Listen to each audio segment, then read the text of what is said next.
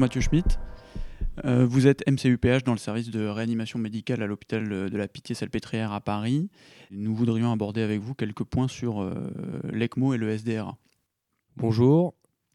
Selon vous, quelles sont les indications de l'ECMO véno-veineuse dans le SDRA Donc actuellement, les, indications de l'ECMO véno-veineuse dans le SDRA ne sont pas clairement définies. Euh, on peut s'appuyer néanmoins sur les deux essais randomisés, enfin un qui a été publié, l'autre qui est en cours.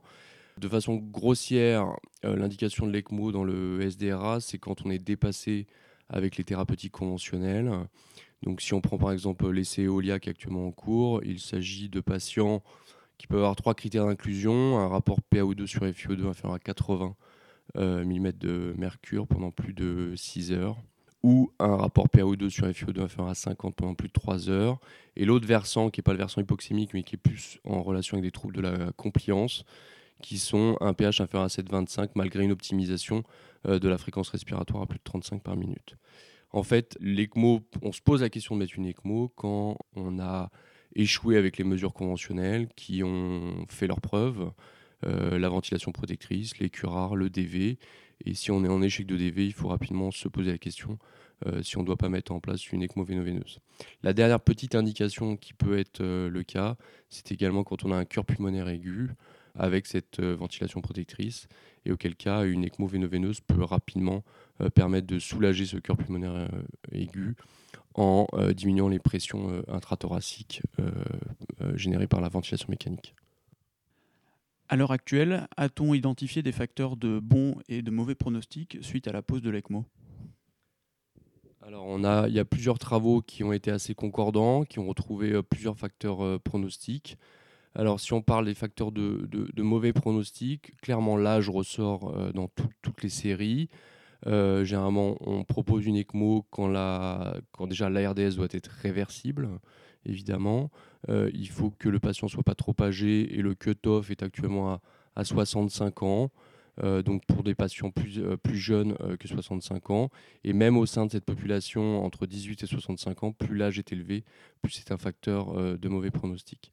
De même, euh, les troubles de la compliance qui, sont, qui se traduisent par en fait euh, l'impossibilité de mettre une PEP élevée avant la mise en place de l'ECMO ou le fait d'avoir une pression de plateau très élevée avant la mise en place de l'ECMO sont des facteurs péjoratifs. Le caractère immunodéprimé du patient, c'est quelque chose qui revient continuellement. L'immunodépression est un facteur euh, aggravant et un facteur de mauvais pronostic. Et un facteur qui est extrêmement important, et c'est ça qui est important quand on va se poser la question de mettre une ECMO euh, véno-veineuse, c'est le temps de ventilation entre avant la mise en place de l'ECMO. Donc euh, on sait que les patients qui ont une ventilation mécanique de plus de 7 jours avant la mise en place de l'ECMO auront un, moins bon pronostic à, court et, long terme. Comment savoir si mon patient est sevrable de l'ECMO alors, un des principes de, l'ECMO, il faut. Un des premiers principes, c'est que ça va permettre une oxygénation euh, optimale, une décarboxylation, mais on va surtout mettre au repos le poumon. Donc on va abaisser euh, drastiquement les pressions euh, intrathoraciques, abaisser la pression de plateau, abaisser le volume courant, monter la PEP. Et donc à partir du moment où on va voir que la compliance du malade va s'améliorer, permettant de le remettre à 6 ml kg avec une pression de plateau inférieure à, 28, 28, 30, avec une PEP tout à fait acceptable et une FiO2 à moins de 60%, on peut se dire que le patient est sevrable. Il faudra bien sûr vérifier au cours de ce test de sevrabilité qu'il n'y a pas de cure pulmonaire aiguë qui inciterait à, prolonger euh, l'ECMO véno-veineuse pendant encore quelques jours. Et donc c'est assez simple, l'épreuve de sevrage, c'est juste clamper le balayage pendant 6 à 12 heures, vérifier avec une gazométrie euh, régulière que le patient euh, rentre bien dans ses critères de sevrabilité. Sur le plan pratique, Mathieu Schmitt, euh, comment euh, paramétrer la ventilation chez le patient euh, sous ECMO? Alors c'est un, vaste débat, un vaste sujet de recherche. Le principe de l'ECMO, c'est de, donc on a dit d'oxygéner, décarboxyler. Ça, c'est l'effet très visuel qu'on va, qu'on va voir immédiatement. Et donc, il ne faut pas oublier qu'une des fonctions primaires de la mise en place d'une ECMO véno-veineuse dans le SDRA, c'est de mettre au repos le poumon d'arrêter de l'agresser avec de la ventilation mécanique, de diminuer les lésions induites par cette ventilation mécanique. Et donc, on va drastiquement baisser le volume courant. L'ECMO permet euh, d'assurer l'oxygénation et la décarboxylation et même d'avoir une ventilation apnéique. Donc on peut baisser ce volume courant jusqu'à 2, 3, 4 millilitres kilo. sans souci. On va, si on va baisser ce volume courant, on va induire un dérecrutement, donc il va falloir augmenter cette pression expiratoire positive. Et schématiquement, on peut le ventiler soit en volume, soit en pression, ça dépend un peu des habitudes de chacun. Mais l'idée maître, c'est vraiment de euh, baisser au maximum le volume courant, baisser la pression de plateau, monter la pression expiratoire positive, diminuer au maximum la FiO2 sur le ventilateur, puisqu'on a la FMO2, donc l'oxygénation assurée par la, membrane d'ECMO, qui suffit euh, dans la plupart des cas. Donc on baisse cette FiO2 euh, au maximum, on diminue le VT, on diminue la pression de plateau et on maintient une pression expiratoire positive assez élevée pour essayer de maintenir un recrutement maximal.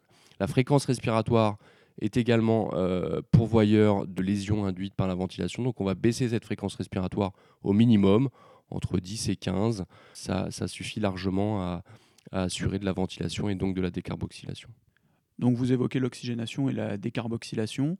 Quels sont euh, au final les objectifs à atteindre avec l'ECMO? Donc l'objectif, euh, il y a plusieurs objectifs qu'on peut résumer, il y en a trois en fait. Le premier, c'est l'oxygénation, c'est l'effet le, plus visuel. Et donc, pour pouvoir oxygéner correctement, il faut savoir que selon la loi de Poiseuil, euh, l'oxygénation va, va, dépendre du débit généré par l'ECMO. Et le débit généré par l'ECMO va être entièrement dépendant du diamètre de la canule d'admission. Donc, si vous mettez une grosse canule d'admission, vous allez pouvoir avoir un haut débit sur votre ECMO véno-veineuse et donc assurer une oxygénation pérenne. Cette oxygénation va vous permettre de finalement vous passer du ventilateur. Et donc, on arrive sur le deuxième effet. L'effet, c'est de mettre au repos le poumon. Et donc, comme l'oxynateur devient un peu accessoire, on va pouvoir baisser drastiquement euh, les, pressions euh, générées par ce ventilateur en diminuant drastiquement le volume courant, diminuant la pression de plateau et donc essayer de minimiser au maximum les lésions induites par la ventilation. Et enfin, le troisième effet, qui est un effet qu'on on arrive à avoir très très facilement avec l'ECMO, parce que l'ECMO est, est un système qui est peut-être un peu surdimensionné pour la décarboxylation.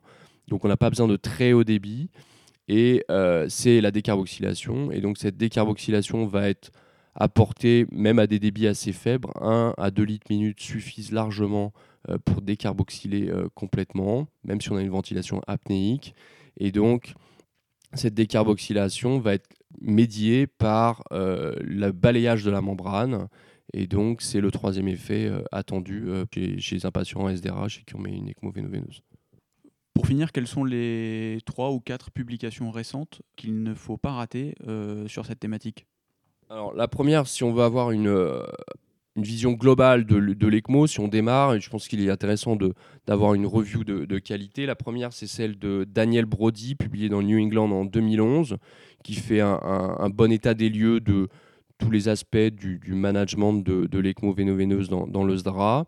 Ensuite, on ne peut pas ne pas citer euh, l'essai euh, randomisé qui est l'essai César, dont le premier auteur est Gilles Pic, qui a été publié dans le Lancet en 2009, qui est le premier essai randomisé sur cette période récente avec les nouvelles machines, etc. C'est un essai qui a de nombreux euh, biais méthodologiques, mais néanmoins qu'elle mérite d'être là. Et dans ce domaine où c'est assez difficile de conduire des essais, il est important de connaître cet essai, qui est un essai positif sur un critère composite qui était la mortalité ou le fait d'être, euh, d'avoir une, grande altération de l'état physique à, six mois.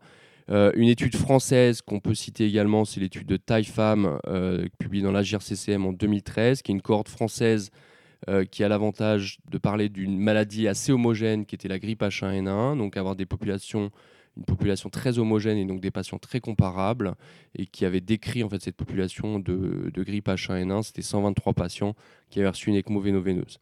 Enfin, si vous voulez aller plus loin, il y a euh, une étude que, j'ai réalisée en, 2014, publiée dans la JRCCM également, qui euh, avait euh, créé un score prédictif de survie avant la mise en place de l'ECMO. Donc on servait de facteur pré-ECMO pour déterminer si finalement le patient était un bon candidat ou un mauvais.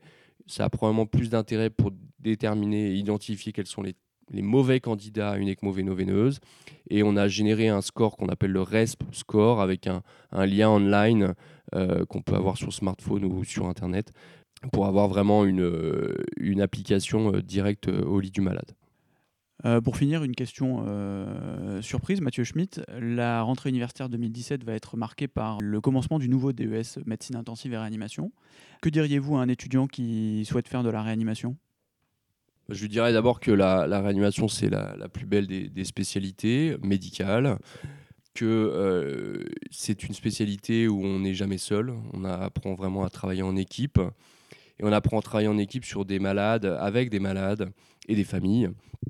Euh, et des malades qui viennent d'horizons euh, très variés, donc c'est une spécialité relativement variée, avec une variété de, médecins au sein des équipes, donc une pluridisciplinarité, et euh, surtout une grande variété de, patients qui ont des défaillances euh, de différents organes. Donc on n'est pas ciblé uniquement sur un organe comme certaines spécialités médicales, et on a une approche très globale du, patient et de la famille. Euh, j'ajouterais que c'est une spécialité en, très active en termes de publication, de recherche, et donc il y a de nombreuses opportunités de recherche, et on peut vraiment, quel que soit son appétence pour euh, certaines sous-spécialités ou spécialités, euh, on peut vraiment y trouver son compte en termes de, recherche et, euh, et vraiment s'épanouir au sein de cette belle spécialité.